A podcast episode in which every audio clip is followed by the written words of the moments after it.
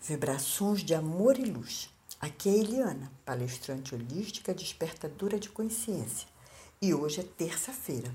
Vamos que vamos, adentrando o oitavo mês do ano. Agosto com gosto. Com gosto de vitória, de brilho e força de leão. O número da vez é o oito. É um poderoso número de manifestação, abundância e sucesso. Quando deitamos este número, naturalmente percebemos o símbolo do infinito. Então pense agora comigo. Mesmo que você não seja tão esotérico assim, mistério sempre há de pintar por aí. Oito do oito. Oito em dose dupla, abertura de um portal, o portal de Leão, que se abre derramando mais luz sobre a Terra. Mas, por outro lado, o trânsito dos planetas está intenso. O tempo é desafiador, mas também esclarecedor. Desde o dia 30 de julho, estamos atravessando mais um daqueles momentos provocadores. Desta vez, estamos sendo impulsionados para a libertação do nosso corpo emocional. Todavia, fiquemos espertos, pois a busca desta liberdade tende a provocar impaciência, intolerância e insensatez. Qualquer vacilo e estaremos com canhão na mão, atirando para tudo que é lado a atitude acertada é cautela, como diziam os antigos. Cautela e caldo de galinha não faz mal a ninguém. Pois bem, após esta pincelada no trânsito lá por cima, vamos aterrizando. E me parece que, pelas notícias que andei acompanhando, não é demais cantarolar Chico Buarque, que a coisa aqui está preta, muita mutreta para levar a situação que a gente vai levando de teimoso e de pirraça. E olha que sou uma pessoa otimista. Acredito no homem, no amor, na perseverança, na esperança e tenho fé. Por isso gosto também de cantarolar Gonzaguinha. E a vida é bonita, é bonita e é bonita. Mas vamos combinar que no momento o mar não está para peixe. Parece que afora a pandemia que nos pegou de calça curta, estamos enfrentando uma outra pandemia a pandemia da raiva, que tomou assento, pegou o manto e o cetro e está aí cada vez mais empoderada nas redes sociais e fora dela, como uma arma tóxica, avassaladoramente destruidora. Então, é esta senhora, a Dona Raiva, que hoje colocaremos na berlinda em nosso papo solto. Para melhor entendermos a raiva, uma vez que ela é uma emoção e não um sentimento, vou começar convidando a todos para darmos uma espiada no filme divertidamente. Se alguém aqui ainda não assistiu, recomendo fazê-lo. O filme trata justamente das emoções. O diretor teve a sacada de nos apresentar as cinco emoções através de um passeio no cérebro de sua personagem, uma linda garotinha de 11 anos. Assim vamos conhecendo toda esta engrenagem, percebendo que são as emoções que controlam nossa mente e que o nosso cérebro funciona a partir daquilo que armazenamos no campo das emoções, que são a raiva, o medo, a tristeza, a alegria e o nojo. Pois é, todo o resto é sentimento que surge da interpretação que damos para as emoções. As emoções vêm de nossa herança animal, do nosso sistema límbico, do nosso corpo, de nosso instinto, são biológicas. Até onde sabemos, os animais também sentem as mesmas emoções. A palavra emoção provém do latim emovere, movere, mover, acrescido do prefixo e, que indica botar em movimento. Portanto, as nossas cinco emoções têm a função de colocar-nos para fora, para agir, para movermos-nos. A raiva, por exemplo, nos leva a atacar. Estamos ou nos defendendo ou defendendo algo ou alguém a quem amamos, que temos apreço. Já o medo estimula a proteção, fuga ou ataque. E assim cada emoção traduz em nosso corpo físico o seu movimento. Diante deste fato, é totalmente sem sentido qualquer valor de julgamento sobre elas. Tipo, são boas, são ruins, Há uma melhor, há uma pior. Elas são o que são e desempenham o papel que precisam desempenhar. As emoções são as bambambãs do nosso cérebro, controlam ele direitinho. Ele é alimentado por esta turma das cinco emoções. O professor e psicólogo Freita Magalhães, fundador e atual diretor do Laboratório de Expressão Facial da Emoção da Universidade Fernando Pessoa, no Porto, em Portugal, diz que a emoção é um estado neuropsicofisiológico e o sentimento é a emoção filtrada através dos centros cognitivos do cérebro, especificamente o lobo frontal. Aristóteles, no século V, assim definiu a raiva, que é o foco do nosso papo. Um desejo acompanhado de dor, de vingança, em razão de uma desconsideração percebida em relação a um indivíduo ou seu próximo, vinda de pessoas das quais não se espera uma desconsideração. Muita raiva aí, né? Expectativa, frustração, tudo num pacote só.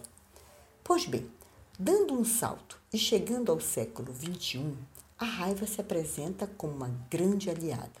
É o que nos diz os estudiosos da terapia cognitiva comportamental. Ela nos ajuda a lidar com os desafios do dia a dia nos proporcionando foco, concentração, energia e ânimo. Então, o que será que está acontecendo conosco que não estamos sabendo lidar com esta emoção? Simples. Nos primórdios de nossa história, os perigos eram externos, portanto de curta duração, logo resolvidos. Hoje passaram a ser frutos de nossa interpretação. Se não, vejamos. Sabe aquele leão que aparecia rondando a caverna e ele era o perigo? Então, nos dias atuais, o leão que nos ronda são, por exemplo, os inúmeros boletos que chegam por debaixo da nossa porta. Ou aquele relacionamento que, mesmo já estando estraçalhado, insistimos em deixá-lo de pé. Ou ainda aquela necessidade de agradar e ser perfeito aos olhos do outro. Nossa, quantos leões nos cercam por dia! Isso sem falar no leão do imposto de renda. Como vemos, os perigos deixaram de ser externos e começaram a infiltrar-se em nosso mundo interior, em nossa mente, passando a gerar frustrações. E as frustrações, quando liberadas, acabam transformando-se em raiva, saindo de sua esfera natural e biológica para tornar-se inadequada. Aprofundando mais um pouquinho este papo, Olha que coisa mais maluca. Temos basicamente duas construções mentais que disparam todo esse arsenal de frustração e, consequentemente, de raiva. A primeira acontece por acharmos que está acontecendo algo que não deveria estar acontecendo. E a segunda, por acharmos exatamente o inverso, ou seja, que não está acontecendo algo que deveria estar acontecendo. Tudo isso causa uma guerra brutal em nosso interior, um grande gatilho para a raiva explodir. Afinal, as coisas não estão saindo conforme nosso querer. Punk, não é? Já dizia Gonzaguinha, chega de tentar dissimular e disfarçar e esconder. O que não dá mais para ocultar e eu não quero mais calar. Bem, o filósofo da vida cotidiana, Alain de Botton, foi buscar em Sêneca filósofo estoico e um dos mais célebres advogados, escritor e intelectual do Império Romano, o entendimento sobre a raiva. Seneca considerava a raiva, a ira, a mais terrível e furiosa das emoções. Acreditava que ela havia surgido de certas ideias racionalizadas sobre o mundo, e dentre elas o otimismo demasiado. Ou seja, as pessoas ficam com raiva porque criam muitas expectativas. Se aprendêssemos que as coisas podem dar erradas, com certeza seríamos mais maduros emocionalmente, aprendendo inclusive a aceitar o outro como ele é, eliminando sem dor a decepção. Afinal, a expectativa sobre o outro é pura criação da nossa mente. Sêneca acreditava que um dos motivos para a nossa raiva é imaginarmos que as coisas sempre têm que ser do jeito que queremos, que somos capazes de moldar o mundo segundo nossos desejos. Mas não somos. Heloísa Capelas, maior especialista em inteligência comportamental do Brasil, especializada no desenvolvimento humano e inteligência emocional, aborda a raiva dentro de uma leitura semelhante à apresentada pela terapia cognitiva comportamental, ou seja, considera ela útil e necessária. Graças a ela, chegamos até aqui. Entretanto, na sociedade contemporânea, o homem passou a dar significado a esta emoção e assim passou a destruir a si próprio, ao outro e à natureza. Bem, estamos chegando ao final. E vale lembrar que quando não damos espaço para as nossas emoções se expressarem adequadamente como fonte de movimento, elas encontrarão em nosso corpício um órgão para se infiltrarem, se instalarem. A raiva, por exemplo, vai se esconder no fígado, ou no pescoço, ou, quem sabe, na nuca. Vamos ficar de olho, como bem disse o meu amado professor Jung.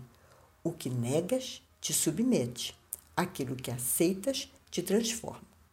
Hora de revermos nossa caminhada, buscarmos entender o que está acontecendo, focar na raiva como uma emoção geradora de energia construtiva e não destrutiva, como estamos fazendo, desconstruir urgentemente esta iniquidade.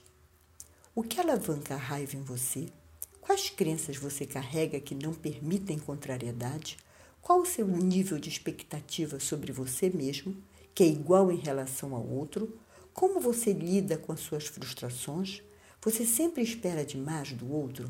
Você culpa o outro por suas frustrações? Quando criança, o quanto você teve que engolir a raiva? Alguma vez escutou que sentir raiva é feio? Que só pessoas mais sentem raiva? Ai, ai! Para fecharmos bem despertos diante de tudo que aqui foi dito, faço as seguintes recomendações. Vamos ouvir a música de Flaira Ferro, Quero Me Curar de Mim. Vamos procurar ler os livros Não Basta Não Ser Racista, Sejamos Antirracista, de Robin DiAngelo. Ou o livro A Máquina do Ódio, Notas de uma repórter sobre fake news e violência digital, de Patrícia Campo de Melo. Por fim, vamos dar uma espiada nos documentários. O primeiro, dirigido por Andréa Alves, Como é ser mãe de meninos pretos em uma sociedade racista, e o outro, O Silêncio dos Homens. Gratidão, gratidão profunda por sua escuta. Se você gostou deste podcast, curta, comente, compartilhe e se inscreva no canal. Lembre, todas as terça, terças o papo aqui é solto. Beijos de luz em seu coração. Gratidão sempre.